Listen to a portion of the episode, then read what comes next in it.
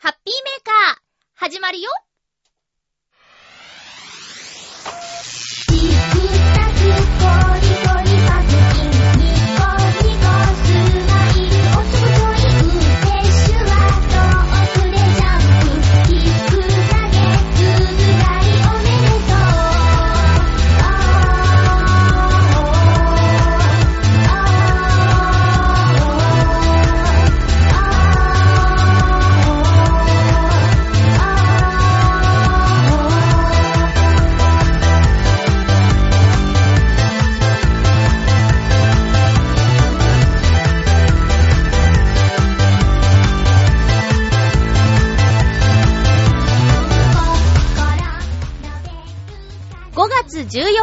まゆっちょのハッピーメーカー。この番組は、ハッピーな時間を一緒に過ごしましょうというコンセプトのもと、ちょあへよ .com のサポートでお届けしております。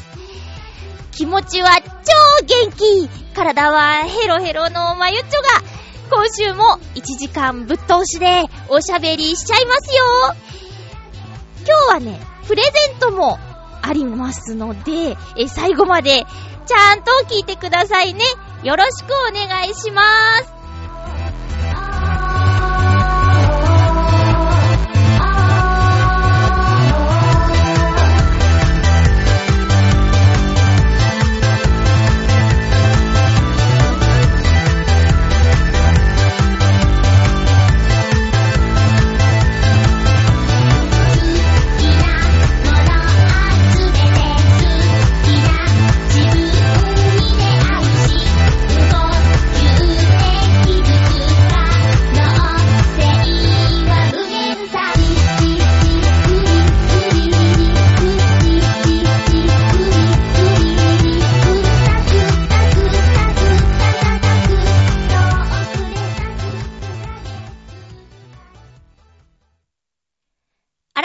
して、ハッピーまゆちょこと、あませまゆです。そうなんです。ちょっとね、疲れてます。えー気持ちは全然元気なんですけど、体がね、なんだろう、どれぐらい疲れてるかっていうと、ペットボトルの蓋が開けられないぐらいに疲れているんですよ。ツイッターでね、蓋が開けられないってつぶやいたんですけど、イタジェラのヨシオンさんに、女子力アピールかみたいなことをね、えー、リ、なんだ？な、リプライされて、そうじゃないよ、つって。筋肉痛なんだって言ってお返事した悲しいまゆっちょですけども、そうなんですよ。ちょっとね、今ね、お掃除のバイト先で、あの リーダーが倒れるという大ピンチを迎えておりまして、そのために補強補強で頑張っておりますけどもね、えーこういう時、ちょっとこう、なんていうのかな、えー長く働いているので、あのできることはやっちゃおうなんて頑張っちゃうんですよね。いやいやじゃないんだよ。喜んでやってるんだけど、その分、ちょっと肉体にね、疲れが溜まっちゃうという。まあ、自業自得ですね。しょうがない。え、そんな中、そんな中でも、アグレッシブに行動するまゆっちょなんですけど。えー、っとね、前も番組でご紹介したと思うんですが、浦安のミュージシャン、石岡正隆さんのアルバムキロエ発売記念イベントに行ってきました。え、もちろん、この石岡正隆さんのステージもあるんですけど、すごくいいなと思ったのは、その、レコ発をお祝いするために、石岡正隆さん、まあ、イッシーと交流のあるアーティストさんが集まって、チケット代も超安くてね、1000円でドリンク付きでね。しかもね、16時半から21時までかな。結構長いでしょ？で、何組来たんだろう？私ね、途中参加だったんですけど、それでも4組見れたから、もっと前から来てたらまだその半分ぐらいいたのかもしれないよね。っていう多くのアーティストさんの演奏を聴くことができるという素敵なイベントだったんですけど、そこにね、途中参加行ってきました。えー、っとね、元チョアヘヨのパーソナリティでもあるバチさん。築地魚菓子三代目のバチさんもステージに立っていました。最近ね、あのプロデュースしている渡部幸子さん。えっ、と、バオデモカのマンスリーアーティストに、多分3ヶ月ぐらい前登場してたアーティストさんかな？が、あの、B クラスミュージックという、バチさんが社長のね、で、なんていうのかな？なんていうの？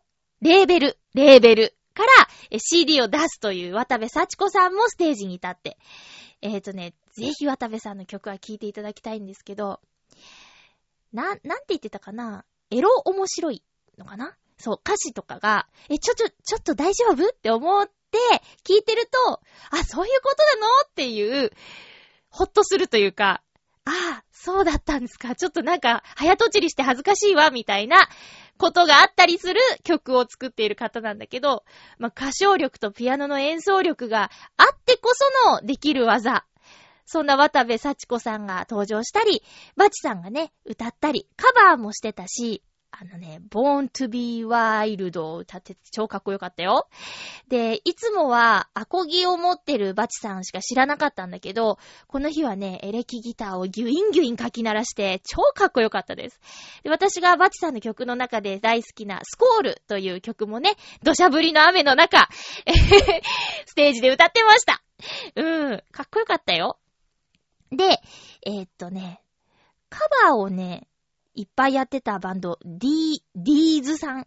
ディーズさん？かな？がね、なんて言ったらいいんだろうな。あの、バンドのギターとベースの方が、いいおじちゃんなのよ。あの、お腹の上にちょっとこうギター乗せちゃいますよみたいな。ネックの部分もすごく短くしてて、ちょっと独特な持ち方をされている方がね、ものすごく笑顔で楽しそうにカバーをするんです。例えば、松田聖子さんの曲とか、あと、荻野目洋子さんの曲とか、ちょっとね、懐かしい80年代の音楽をね、カバーするんですけど、まあ、ボーカルの方も、あの、な、うーん、そうね、その、すごく声が似てたりするの、松田聖子さんとかに。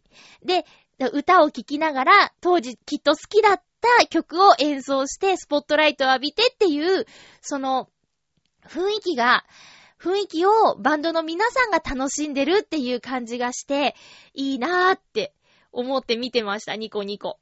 ちょっとね、知らない曲もあったぐらいなんだけど、それでも、あ、これは知ってるぞとか、なんだっけ、タイトルが出てこないんだよな。で、改めてカバーしたものを聞くと、あ、こんな歌詞だったんだって言って、特に松田聖子さんの曲って、私とか、私世代は、ちっちゃい頃に親が見てた歌番組でなんとなく聞いてましたぐらいな感じなんですよ。多分ね。だから歌詞を意識して聞いてたとかいう記憶がないので、なんとなくメロディーは覚えてるけど、歌詞は、ああ、そういうことを歌ってたのっていう新たな発見があってね、面白かったですよ。そして、イッシー。イッシーはね、あのー、ギターを、よ、3本か。3本こうステージに置いて、曲によってこう変えながら弾くんだけど、彼のギターテクニックは本当にすごいです。雑音が全く入らなくて、あと優しい音がしてね、なんだろうなぁ。いいなぁって思った。あとはなんかね、仲間に囲まれてる感がね、押し付けがましくなくていい。なんか、なんかさ、あの、お客さん置いてきぼりなライブを何個か見たことあるんですよ。あ、そちら仲いいんですね。よかったね。っていうような。まあ、単なるひがみですけど、それを感じさせないイッシーのステージってすごいなぁと思ったんです。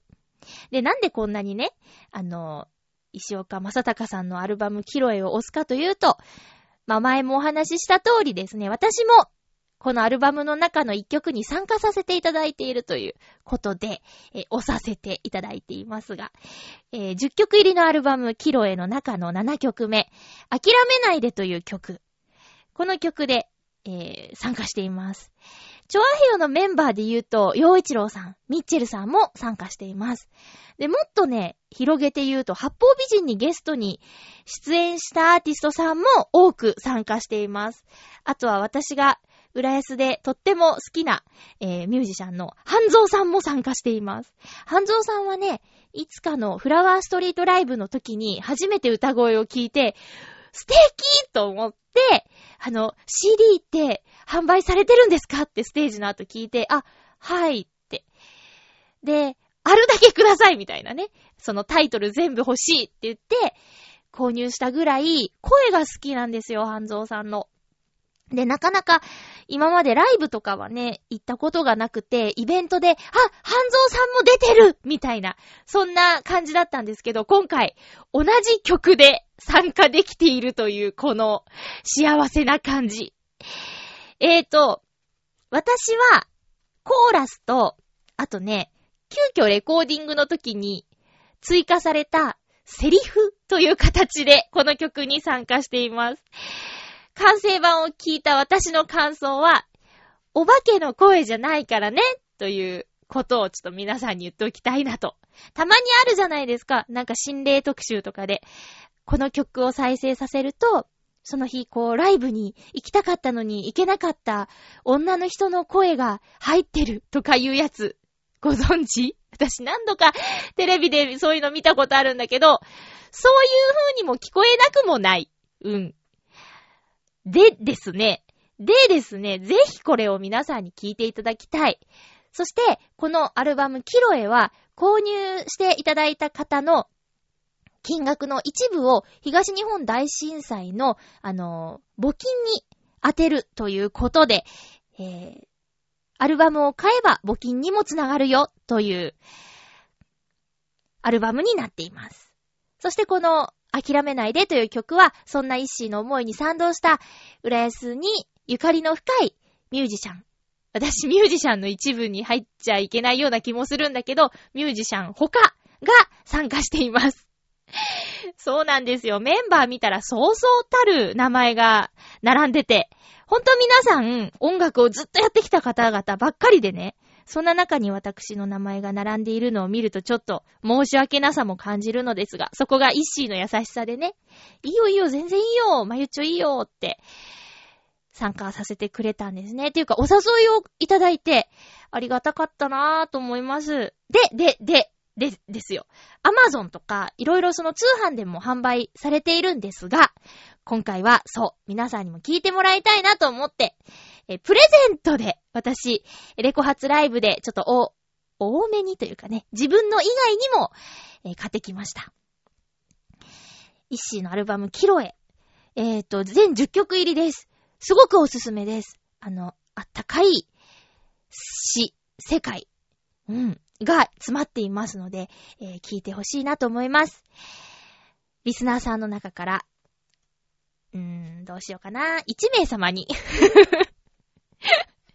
3枚買ったんですけど、自分用と、あと2枚はどうしようかなと思って、で、ちょっと自分の親に1枚あげて、1枚はリスナーさんにということで、ごめんね。プレゼントは1名様に、えっ、ー、と、石のアルバムキロエをプレゼントしたいと思います。本人の了解も取ってます。番組でプレゼントしてもいいですか？って言ったら、ああ、もうぜひ喜んでって言ってくれたので、あの、プレゼントしますね。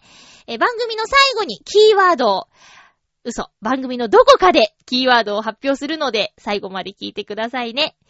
えー、応募方法も最後の方に話そうかなと思います。えそんなこんなでですね、えー、石岡正隆さんのレコ発ライブに行ってきたお話でした。それでは、えーと、ガタンとか言って。えーとね、お便りをご紹介しようかな。ハッピーネーム、水なぎさんから、ふつおたをいただきました。ありがとうございます。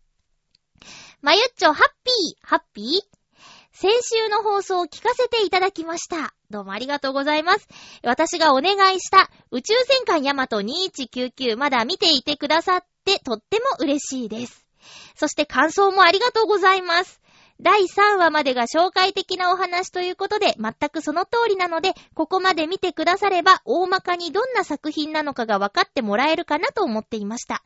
それに、先週の第5話のラストについても、ヤマトのヤマト初見の方が、の、あ、ヤマト初見の方の大半が沈んでいくヤマトを見て、来週はどうなるのかドキドキしてもらえて嬉しかったりして、冥王星での攻防戦は、キムタクさんの実写ではなかった話ですからね。笑い。そういう意味では予告編がないのもネタバレにならずにいいのかも。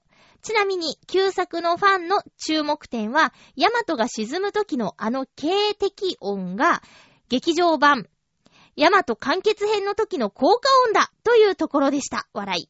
へえ、さすがですね。番組制作サイド考えてますなぁ先日の第6話、名誉の落日は序盤最大の見せ場です。ここまでが劇場先行上映での第2章にあたる区切りの場所です。ここまで見て自分にはどうしても合わないという拒否拒否反応が出なければ、ひとまず大丈夫かな？と、笑い。えこれからもどうかよろしくお願いします。はい。見てます。まだね、6話は見てないんですけど、そうそうそう、そうですよ。続きが気になってたのに、ちょっとね、バタバタして見てないんですよね。えー、リスナーの皆さんの中でも見ている方いますか？私の周りでも結構見てる人いますよ。えっ、とね、まあ私がリスナーさんに勧められたんだって言って、あの、見て見てって言った人も何人かいるんですけど、やっぱりね、昔のヤマトを見ていたという方、40代前半の人とかは、あの、あ、懐かしいって言って、でも、なんか絵が最近っぽいなとか言ってる人もいるんですけど、それはしょうがないよね。そのままやったらだって再放送じゃないですかね。でもね、あの、見続けてるみたいだから、やっぱハマってるんじゃないかな。いいものはいいんですよね。そう、見てます、見てます。続きます。あと、アニメにはエンディングがしっとりとした曲の作品が多いとのことでしたけど、古い作品ほどそういう傾向が強いですね。でもゆこちゃんが好きなうるせえ奴らの頃からエンディングも明るい歌を使う作品も増えてきました。今放送中の作品では、プリキュアシリーズはオープニングもエンディングも明るく楽しい曲ですよ。稀にオープニングが静かな曲でエンディングが明るい曲の作品もありますしね。ちなみに、ヤマト2199の場合は、先行、劇場先行上映では、各章ごとにエンディングが違いますし、明るい曲もあります。へえ。そして旧作のヤマトのエンディングは、おっとっと、これはネタバレになるので今は書かないでおきましょう。えぇ、これからもよろしくお願いします。何かヤマトに関することで疑問点がありましたら、どんなことでもお答えしますよ。大抵のことならお答えできると思いますので、ではではということで、ありがとうございます。そうか、古い作品ほどって、どれぐらい古い作品が古いと言われるのでしょうか。セーラームーンもさ、エンディングしっとりしてましたよね。うん。そうですよ。タキシードミラージュとか。あ、でも、乙女のポリシーとかは違うよね。あれ好きだったなそう。やっぱ、代表的なのは世界名作劇場。ついつい思い出してしまうのはそれですね。うん。あとなんだろう。そう、プリキュアはね、プリキュアはね、うーんと、なんだっけな、一個だけ、途中まで面白いなと思って見てたやつがあるんだ。あ、水木奈々さんが出てたプリキュアは5話ぐらいまで見ましたね。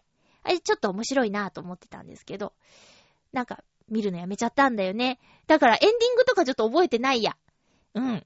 あ、でも、そう、最近、最近に入、入れていいのかなお邪魔女ドレミは、すっごい面白いと思って見てたんですけど、あれもエンディングしっとりしてたよね。うん。私の見るのがしっとりしたエンディングのものが多いのでしょうか。いやいやいや、いや、でもね、ヤマ、ヤマトすごいね、水なぎさん。めっちゃめちゃ推してるから、もう、もう、すご、すごいとしか言えないですけど。そうだな、質問は、質問、質問は今んとこないかな。あの、なんか、あれと思ったら、じゃあ質問してみようかな。うん。お酒を飲みまくってる医者は医者なのかとか。あれはいいのかみたいなね。それは、まあ、それはなんか違う気がするな。質問としておかしい気がするな。いやいや、ありがとうございます。水なぎさんのおかげでね、あの、話ができる人とか、この同じ作品でね、話ができる人とかできて、ちょっと楽しんでますよ。えー、また何か面白いおすすめのものがあったら教えてくださいね。ということで、じゃあコーナーに行きましょうかね。ハッピートークハッピートークのコーナーです。今回のテーマは、スマホ？ガラケー？ということで、お便り届いています。ありがとうございます。それでは、ハッピーネーム、コージーアットワークさん、ありがとうございます。まゆっちょハッピー、ハッピー？私は iPhone を使っています。正直言うと、日本語の入力や細かいアプリに関しては、Android の方がいいと思うのですが、Mac ユーザーだし、iTunes との相性も考えると、他に選択肢はありません。でも、防水機能は欲しいですね。メールに添付された PDF を見たり、ちょっとしたデータの修正をしたりするのに、スマートフォンは手放せなくなってしまいましたが、シンプルに電話だけの機能しかなかった携帯の方が良かったような気がすることもあります。特に送られてきたメールを見落としていて怒られた時なんかは、では、ということで、ありがとうございます。あー、あ、そうか、仕事ってこともあるよね。今、完全に彼女みたいな感じで見ちゃってました。いや、そうなんですよ。ありますね。iPhone ちょっと、メールを見落としてしまうことあります。うん。私も、あ、しまったと思って。あ、これ返事してないやつやんみたいなやつ、たまにあります。うん。だから気をつけなきゃいけないね。私も iPhone ユーザーです。なんだろう。そんなに迷わなかったかな全然迷わなかったですね。それにするとき。ただね、何にもわかんなかったから、あの、本を買ったりした。買う前に。iPhone 徹底ガイドみたいな。あ、違う。初心者のための iPhone 講座みたいな。iPhone でこれができるみたいな、えー、タイトルのついた本を読んで、あとは、ゆっこちゃんが先にね、iPhone になってたので、えー、収録に来てくれてた時だったから、どうなのどうなのって毎週しつこく、毎週？うん、会うたびに、しつこく聞いてましたね。うん。ありがとう。ゆこちゃんのおかげで iPhone にしたようなもんですよ。あの、どんな感じかとか、画面の感じとか、あの、メールの入力のやつもやらせてもらったりして、相当お世話になりましたね。iPhone はほんと手放せないですね。私の中で一番の難点は、そう、先週もちょっとお話ししたんですけど、えー、と、目覚まし機能がマナーモードにしてても音が出ちゃう点。これ以外は、特に問題ないな。そう。よく静かなところで仮眠を取るのでね、ブルブルで起こしてほしいんですよ。だから腕時計を買っちゃったんですけど、それ以外はね、特に不満はないですね、iPhone。iPhone は、何でもできるね。多分私、この機能のね、3割もう使ってないかもしれないと思うぐらいに、うーん、そうね、この機能を使いこなせてない自覚があります。うん。だからきっともっと便利なんだろうな。使いこなしている人からすれば。だってさ、なんだっけ、岡山住みます芸人の江西明義さん iPhone 使って、あの、毎晩、番組配信してるからね。今はどうなんだろうな。うんと、そう、iPhone で、な、生放送、ニコ生的なことを、うん、やってたよ。あ、でもそんなことできるんだと思ってさ。だから、まだまだ、できることいっぱいありそう。そう、確かにね、日本語入力、この子はバカなのっていうような変換をしてきたりするよ。そういう意味では、やっぱ日本の会社の作ったスマホの方が、入力に関してはいいのかもね。文字入力に関してはね。うん。防水機能も確かに、そう、そう、そうですね。iPhone あるあるですね、これね。あの、ごっついケースにすれば、水も防げるんですけど、なるべくシンプルに持ちたいじゃないですか。で、そうだな、iPhone に限らず、スマホって画面が広くって、もう落として割ったら最悪じゃないですか。だから私はね、iPhone ケース、全面も、なんだろう、保護するようなやつを毎度選んでしまうんですけど、この間ね、会社の後輩に言われちゃいましたよ。それ邪魔じゃないですか？って言って。邪魔だよ？邪魔だけどさ、これがあった方が割れないじゃんみたいな。そんな私、保護シート、あの、最強のやつ使ってるんですよ。絶対割れないみたいな歌い文句のやつ。まあ、すっごい衝撃があったら割れると思うんですけど、普通に落としたぐらいで大丈夫だよ、みたいな最強の結構高いシート貼って、その上、画面を保護できるようなケースを使ってるという、どんだけ心配性なんだよっていう、私、まゆっちょです。皆さん、そうだ。スマホの方はどんなケースとか使ってます？スリムが売りだからね、シュッとしたやつが素敵なんだろうけど、私、超心配性だよ。電車で隣に座った人が、もう、クモの巣みたいになって割れちゃってるやつを使ってるのを、何度か見たことがあって、はぁ、こんなになっても使っているのねっていうのを見てると、何としてでも守ってあげたいって思っちゃうんだよね。いやいや。そんなです。そんなですよ。コージアットワークさんはお仕事にも使ってるんだね。そうか、私ほんと機能を使いこなせてないと思う。メッセージありがとうございました。続きましては、ハッピーネーム、フクロウのキスさんです。ありがとうございます。お、挨拶がないうん、ハッピー？ハッピー今回のテーマ、ガラケースマホについて、私は、ウィルコムの W03 をおよそ7年ほど前から使用しているので、ウィキペディアによる区分によれば、スマートフォンユーザーということになるようです。これを買った当時は大学院を退学したばかりで、まだ博士論文を書くつもりがあったので、そのためのアイデアを出先でも内蔵されているワードに記録できる機種だったというのが購入の動機でした。その後、論文を書くことをやめてしまったので、電話とメール以外の機能を使用していません。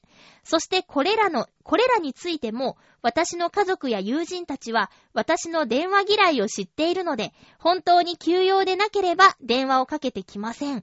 なので、電話としても1ヶ月の通話時間は5分未満とほぼ使用していない状態です。こんな状態なので、買い替える動機がないことが未だに使い続けている理由になります。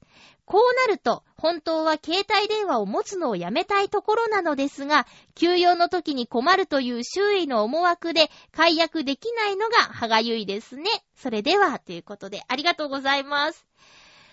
ウィルコムの W03 がどんなものか、はっきりはちょっとわからないんですけど、もしかして、スライドするとキーボードが出てくるやつかな持ってる友達がいた。なんか使いこなせないって悩んでたけど。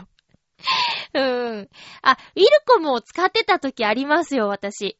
えー、っとね、その時は、生意気にも二台持ちしてましたね。えーっと、やっぱ、なんですかね、ウィルコムに、ウィルコムって、通話が無料じゃないですか。24時間。ウィルコム同士。で、メールは他社携帯、他社メールアドレスに送っても無料なんですよ。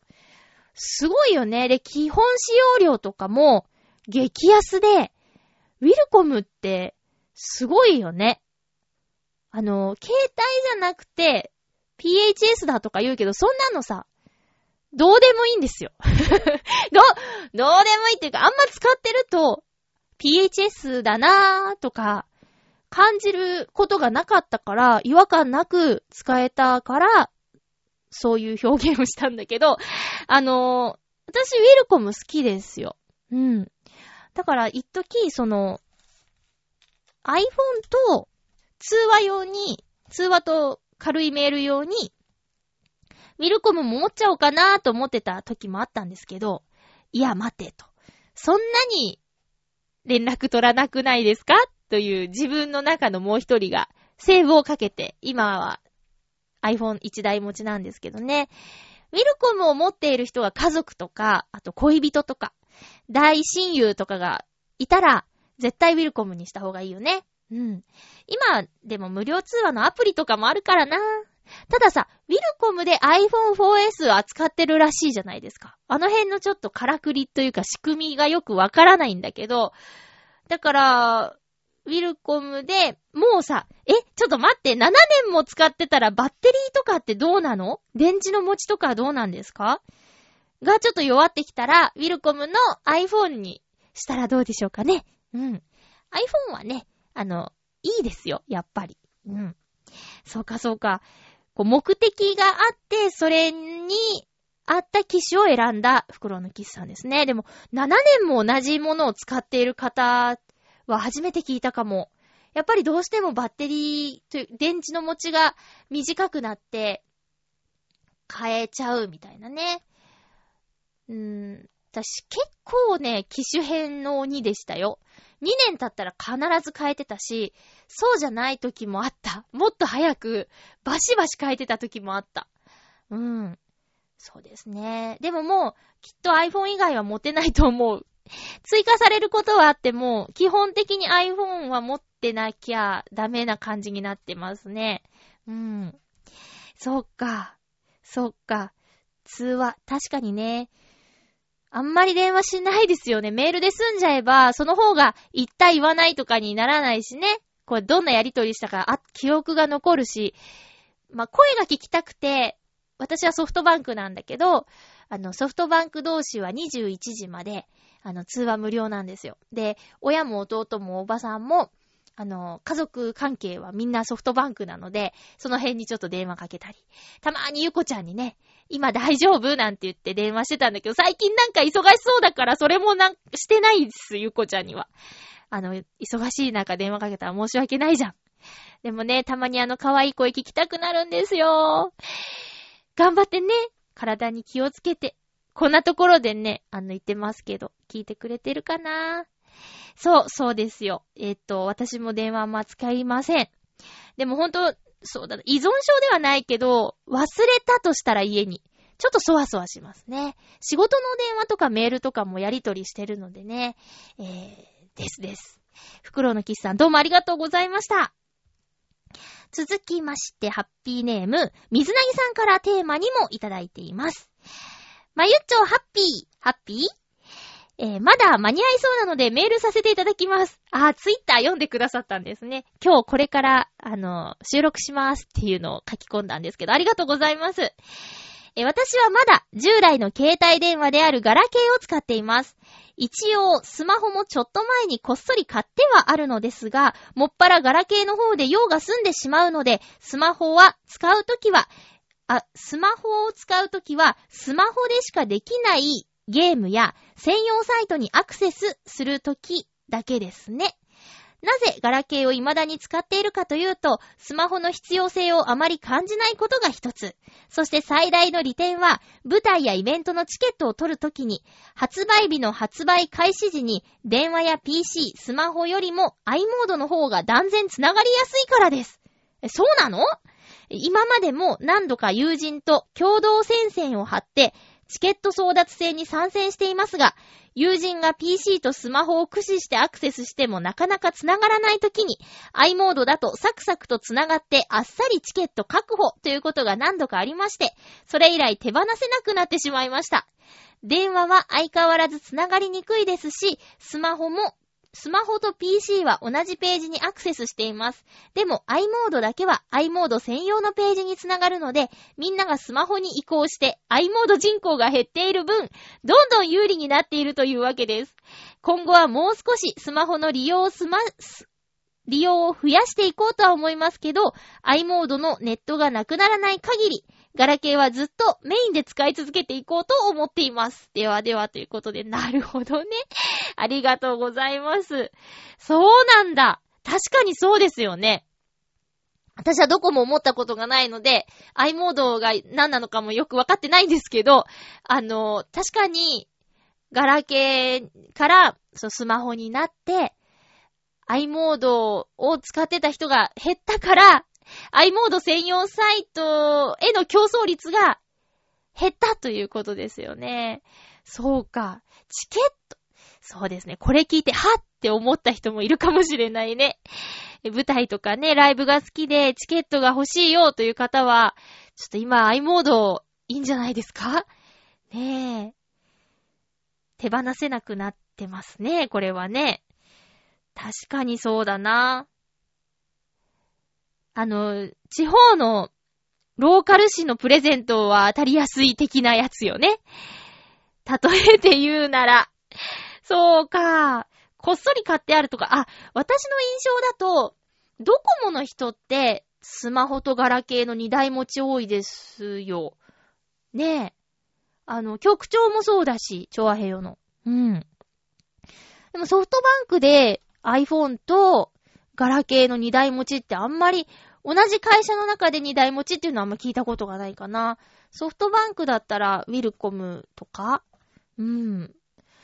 かなまあ、そうですね。その、必要性を感じないっていうところなんですけど、それはもう、人それぞれで、さっきのね、袋のキスさんのように、あの、ワードが入ってるやつがいいとかね、いろいろと、やりたいことによって選べばいいと思いますよ。私は iPhone にして一番便利だなと思ってるのは、ポッドキャストで、これがあるから、チョアヘヨのいろんな番組を出先で、あ、そうだ今聞いちゃおうみたいな感じで結構いろいろ聞くことができてるので、助かってます。家に帰ってね、パソコン開いて、さあ聞くぞっていう感じじゃなくて、あ、今聞いちゃおうみたいな。それがね、一番役に立ってるかな。ポッドキャストでのラジオを視聴するっていうところ。うん。えー、水なぎさんどうもありがとうございます。iPhone、iPhone じゃない、i モードの利用者って今どれぐらいなんだろうね。たださ、この間の、うーん、結構前かな。月曜から夜更かしっていう番組が好きなんですけど、あれで、マツコさんとか村上さんが、まだ、あの、スマートフォンじゃないですっていう話で、スマホの魅力を伝えようみたいなコーナーがあったんですよ。その時に二人とも、もう全然なんか良さなんかわかんないとか言ってたけどね。うん。で、その時に、あの、スマートフォンを広める活動をしているという人が登場して、あの、ガラケーってなくなっちゃうのっていう質問に対して、今、再需要があるみたいなことを言っててね。まあ、あくまでもその人の個人的な意見なんだけど、なくなりはしないだろうと。でも、10年後あるかないかって言われたら、ないじゃないかなーって。早くて7年とか、6、7年とかで亡くなっちゃうんじゃないかなーみたいなことを、その人は言ってた。ただ、あの、キンキンになくなるということはないし、新機種が出ないということもないと思いますって。改めてあの、ボタンを押す感覚がね、好きで、あの、ガラケーがいいっていう声も今多いんだって。うん。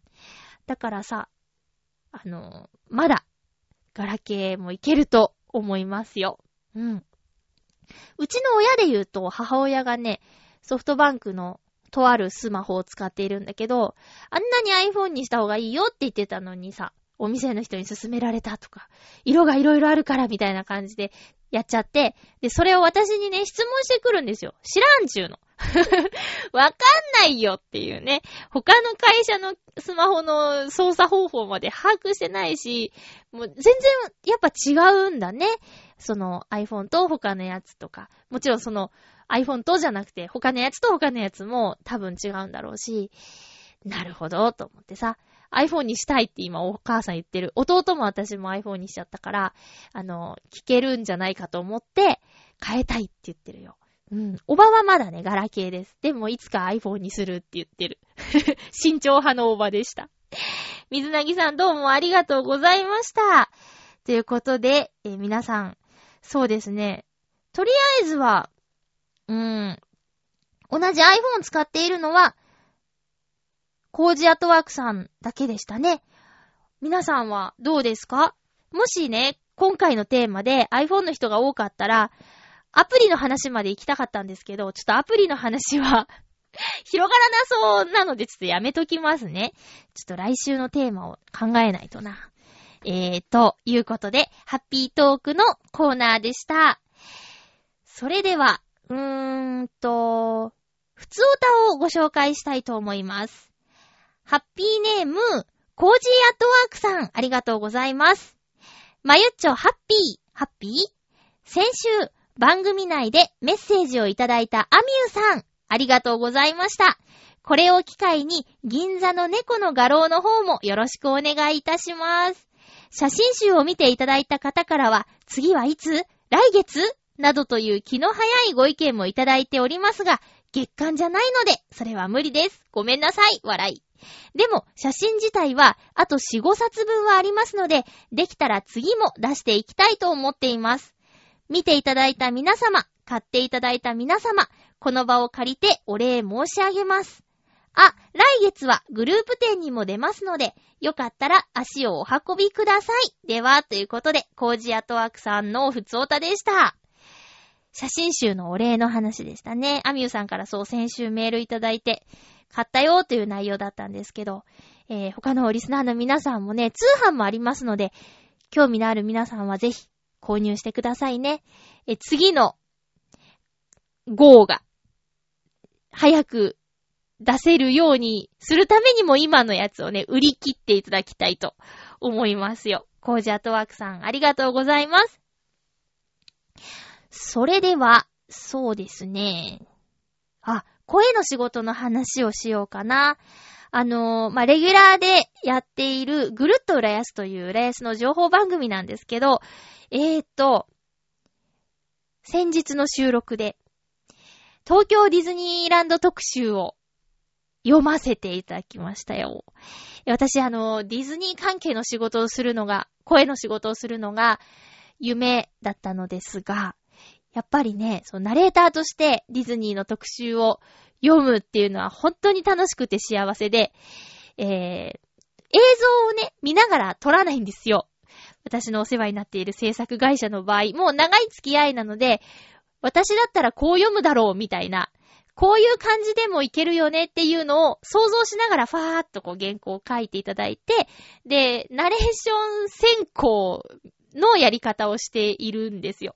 で、まあ正直映像を見ながらの方が、ナレーションする側としては楽しいとかね、あと合わせやすいみたいなやつもあるんですけど、映像見ながら雰囲気とか音楽とか見ながら。だけど、えっ、ー、と、私のやっている多くの仕事は映像なしのもの、もう100%そうですかね。今の、今の仕事で言うと、100%映像がないオンリーっていう撮り方をしていますが、今回のディズニーランド特集、私はもう映像を想像するのが容易にできてしまいましてね。ただ、テンションが上がりすぎましてね。後で自己申告しました。あの、ちょっとさっきの説明の部分なんですけど、ちょっと落ち着いたバージョンで喋ってもいいですかっていう自己反省を交えて、そうですか？そうですね。じゃあお願いしますって言って、ちょっとこう、一箇所取り直した部分もあるんですけど、もう全体的にテンション高く、嬉しい嬉しい、楽しいぜって言って読んじゃいました。もちろん、伝われという気持ちも込めたんですけどね。なので、見られるエリアの方はぜひ見てください。あの、私もまだ映像は見ていないので、どんな風に、えー、洋一郎さんがね、ディズニーランドで過ごしているのかとかを見るのが楽しみなんですけども、えっ、と、ジェイコムレース、ジェイコム江戸川、ジェイコム八千代、他、JCN 市川とか、いろんな地域で放送されていますので、ぜひ、あの、見られるエリアの方、よろしくお願いいたします。そして、JCN では、千葉ミセランガイド。同じく JCN で、アランドタカのコミタン。その他、デイリーニュース千葉。ですね。よろしくお願いします。もっと仕事がしたいな、と思っているまゆちょでした。あのー、これを聞いている方で、声がご希望の方はぜひ、お仕事ください。どんな方が聞いてるかわからないからね。アピールしないと、アピールアピール。えーと、じゃあコーナー行きましょう。映画、映画のコーナー。映画のコーナーです。先週2本見てきちゃいました。私、超忙しかったのに。忙しかったっていうかね、体がね、ちょっとしんどかったんですけど、でも行かなきゃと思って、えー、まずはアイアンマン3見てきました。もう早く見たかったんだけどね、友達と行く約束してて、その日に合わせてということで、やっと行けたんですけども、あの、もうね、大変なことになってましたよ。えー、っと、やっぱり、あの、アベンジャーズの2年後っていう設定で、見てないと、わかんない部分が多かったかな。で、会社で、アベ、アベンジャーズじゃないや、アイアンマン3を今日見てきたよっていう話をしたら、あ、俺アベンジャーズなら見ましたって言って、え、アベンジャーズしか見てないの？って言ったら、はい、あれ全然わかんないっすねって言われて、そりゃそうだろうよって思いましたよ。だって私アベンジャーズを見るために、それまで知らなかった他のヒーローもの見たもん。マイティー・ソーとキャプテンアメリカを予習して、アベンジャーズ行きましたからね。だからさ、アベンジャーズだけ見て、わかんないよねと思って、それはかわいそうだったなって思ったんだけど、逆にもうそう、アイアンマン3も、アベンジャーズの後の話だから、トニー・スタークの悩みとかね、心の動きは、アベンジャーズからの続きですよ。そう。あの戦い以来、トニー・スタークは悩んでいるんです。悩んでいたんですね。そして、過去の自分に、過去の自分の行動がきっかけで、今回の事件に巻き込まれていくというお話なんですけど。その道の帰り、その映画の帰りにね、ちょっとした意見の、あの、食い違いがあってね、一緒に見た人と、友達とあのシーンはどうだこうだみたいなことで、ちょっと揉めちゃってね。まあ、それを見た人と語りたかったんだけども、今回あの、アイアンマン3を見た人はメールくださいって送ったんだけどね。えー、っと、とりあえずアイアンマン3は、については、何も今のとこお便りがなくて、は。今ね、ちょっとね、メールが一個届いたんだけど、紹介できるかな？映画のコーナー宛てに今届いたの。間に合うでしょうか？ありがとうございます。そうそう、アイアンマン3はそんな感じ。なんかね、すごいいっぱい出てきたよ、ロボットが。なんかね、ギュンギュンしすぎてて、その気持ちの動きも、あの、自信満々なトニー・スタークが好きだったから、そうかって悩んじゃってるのねっていうところがあっったし、あと、戦闘シーンもね、あまりにもドンパチやりすぎるのは私あんまり好きじゃないから、今回はね、うーん、大満足って感じじゃないかな。満足って感じでした。そして、えー、っと、探偵はバーニール2を見てきましたよ。探偵はバーニール2は、もちろん、大泉洋さんが主演の、えー、札幌すすきのが舞台の映画ですけど、皆さん見ましたか？え、多分ハッピーメーカーリスナーさんで、大泉洋さんのファンという人は結構いるんじゃないかなと思うんですけども。いや、これはね、すごく面白かったし、1を超えていたような気がします。私の中ではね。あの、小野町子さんが好きっていうのもあるしね、今回のヒロインなんですけど、いや、なんだろう、ストーリーとかも、うーん、なるほどって。で、でも、え、そ、え、そ、そんな犯人、ええー、みたいなやつもちょっとあるけど、あとは、あの、大泉洋さんのことを好きだっていう世代って幅広いと思うんですよ。上ももちろんなんですけど、子供も大泉洋のこと好きだと思うんですよ。だから、ちょっとあのシーンは、もったいないなと思っちゃった。で、な、なんだろうな、PG12 できれば保護者と一緒にって書いてあるやつなんだけど、年齢制限がある映画でね。で、まあ、殴り合いのシーンもそうだと思うんだけど、ちょっとね、あの、お色気シーンがね、あったんですよ。で、番組、番組じゃないや、映画のタイトルの前、しょっぱなです。しょっぱな、もうええー、ってちょっとね、やりすぎだなーって私、ああいうの好きじゃないから、多分ヨシオンさん好きだけど、あの、ああいうシーンがあるがために、親子連れで行って、気まずい空気を作ってしまうんだったら、そこまでしなくていいんじゃないって、私は、ちょっとあそこには文句を言いたい。うん。子供も見たいだろうよって。その、まあ、暴力シーンもよろしくないっちゃよろしくないんだろうけど、お色気シーンの方がさ、親っまあ私は親じゃないけどね。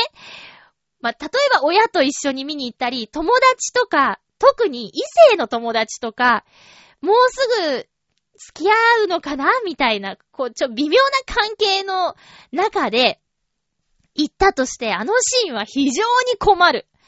やりすぎ、と言いたいです。それぐらいなんかちょっとね、なんだ、えげつないっていうのかな。えげつな、うーん、好きじゃ、好き嫌いの問題かな。笑いが起こってたしな。私が見た回では。わら、うーん、なんか嫌だったんだよね。まあ私が大泉洋さんのことを好きだからっていうのもあるのかもしれないけど、うーん、子猫ちゃんたちは動揺したと思いますよ。うん。そうなんです。ちょっとこの話を聞いて、じゃあ行こうみたいに思う殿方もいるかもしれないけど、殿方は喜ぶんだろうなぁ、いうのね。あとはもうね、高田がいいですね。松田龍平さんの。うん。あの役、超いい。ちょっと遅れて、助けに来て、めっちゃ強いっていうね。あくびとかほーっちしてたりして、でもビシッと、ぼーっとしてて、肝心な、なんていうのかな、大事なことをパシッと決めて言うみたいな。ああいう子がうちの会社にいるんですよ。同じチームにいて、ひょうひょうとしてるんだけど、いざという時にめっちゃ頼りになるっていうね。あの、男の子がいるんだけど、彼にね、ちょっと似てるかな うん。ちょっと、彼を見ると、高田を思い出すっていうのはありますね。そうそう。両方見てきました。探偵はバーにいるは初日に見てきました。なんだかんだ言って、あのー、見ないかもとかね、番組で言ってたけど、えー、っとね、番宣でいっぱい大泉洋さんがテレビに出てるじゃない？そうすると、ああ、頑張ってるなー、洋ちゃん。おし、応援に行くかーって言って、見に行っちゃう感じ。大泉エッセイもね、第5番が印刷されるとかっつって、すっごい売れてるみたいですね。うん。もちろん私は発売日に買いましたけどね。リスナーの皆さんも大泉エッセイ読みました？この間電車の中で読んでいる人とかいてね、嬉しくなっちゃったんですけどって、あ、映画のコーナーなのに。そうそう、そんな感じで、えっ、ー、と、新作。ちょっとアイアンマンは出遅れちゃったけど、えー、2本見てきました。映画の話で言えば、ちょっとごめんなさいね。さっきいただいたメール来週に回します。全然、あの、チェックができない状態になっちゃってますので、ごめんなさいね。せっかく送ってくださったのに。えー、っと、映画の話でもう一つしておきたいなというのがあるのですよ。えー、っとね、キャプテンハーロックって皆さんご存知？昔やってた映画で、あ、映画じゃないや、アニメで、あのー、なんだっけ。1978年頃、テレビアニメやってたらしいじゃない？で、それをね、あの、9月、CG アニメでやるらしいですよ。映画。で、声はキャプテンハーロックの役を小栗旬さんがやるらしいですよ。で、ライバル役が、えー、っと、なんだっけ。三浦春馬くん。今、ラストシンデレラでめっちゃかっこいいですけど、えー、三浦春馬さんが、ハーロックのライバル役仇役みたいなのをやるらしいです。あの、てっきり実写かと思ったら CG アニメーションだということでね。で、キャプテンハーロックなんですけど、私、名前がマユって言います。本名なんですけどね。あんま狭い本名ですけど、このマユっていうのが、キャプテンハーロックに出てくるキャラクターから取った名前だということは聞いていたんですよ。父親がね、そうしたらしいんですけど、でも、まゆちゃんがどんな子なのか知らなくて、これを機会にですね、ちょっと調べてみたところ、あの、キャプテンハーロックに出てくるまゆちゃんって子はね、すっごく不憫な子です。悲しくなるぐらいに、けなげでね、苦労人で、ほんと大変な、うー、生活をしている子だったということが判明して、なんだか寂しくなってきました。この子は、キャプテンハーロックというお話の中で最後、報われるのかなっていうところも気になるところなんですけど、そしてこの CG 映画の中で、まゆちゃんが出てくるのかなとか。で、父親がね、このアニメにハマってなかったら、私の名前は違っていたかもしれない、まゆっちょではなかったかもしれないということがあるので、この9月公開のキャプテンハーロック、非常に興味があります。そんなまゆっちょです。皆さんはキャプテンハーロックはご覧になってましたか？私が生まれる1年前にやっていた、78年にやっていたアニメなんですけど、ご存知でしょうか？まゆちゃんについて何か覚えていることがあれば、その後のまゆちゃんがどうなったのか、このアニメの最後の方でね、どうなったのかとか、もし少しでも明るい希望が見えることがあれば、教えていただきたいなと思います。それでは次回の予告をしたいと思います。次回は5月の21日放送。収録は5月19日の予定です。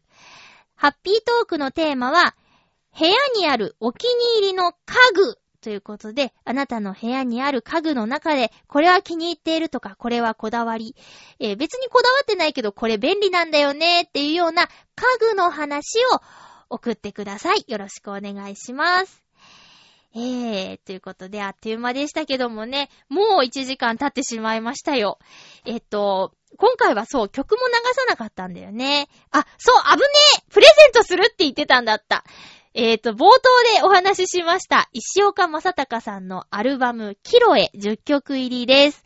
で、えー、この中の1曲、諦めないでという曲に、まゆっちょ、そして洋一郎さんやミッチェルさんも参加していますが、えー、この曲が入ったアルバム、キロエを番組のリスナーさんに1名様にプレゼントしたいと思います。えー、っとね、チョアヘヨのアドレス、チョアヘヨアットマークチョアヘヨ .com または局のメールフォームからプレゼント希望と書いてですね、えー、っと、住所とかは当選した後で送ってください。あんまりね、あの、書くの、今抵抗あるでしょ？だから、来週、誰々さん当選ですっていうので、それを聞いたら、え住所を送ってくださいという形にします。えー、っとね、じゃあ、キーワードは、キロエっていうアルバムタイトルなので、ただいまにしましょう。ただいまをキーワードにします。えー、石岡正隆さんのアルバム、キロエ。これ、曲を流していいかは確認し忘れてしまったので、今回全然流さなかったんですけど、他にもね、10曲入りでカバー、中島みゆきさんのファイトも入ってますよ。あとはほとんどオリジナルです。というか、それ以外は全部、一ッのオリジナルです。ノリのいい曲もあるし、しっとりした曲もありますよ。えー、ぜひ、諦めないでも聴いてほしいです。プレゼントの応募、多数お待ちしておりますので、よろしくお願いいたします。今週もメールをくださった皆さん、聞いてくださった皆さんありがとうございました。お相手はまゆっちょこと、あませまゆでした。また来週ハッピーな時間を一緒に過ごしましょう。ハッピー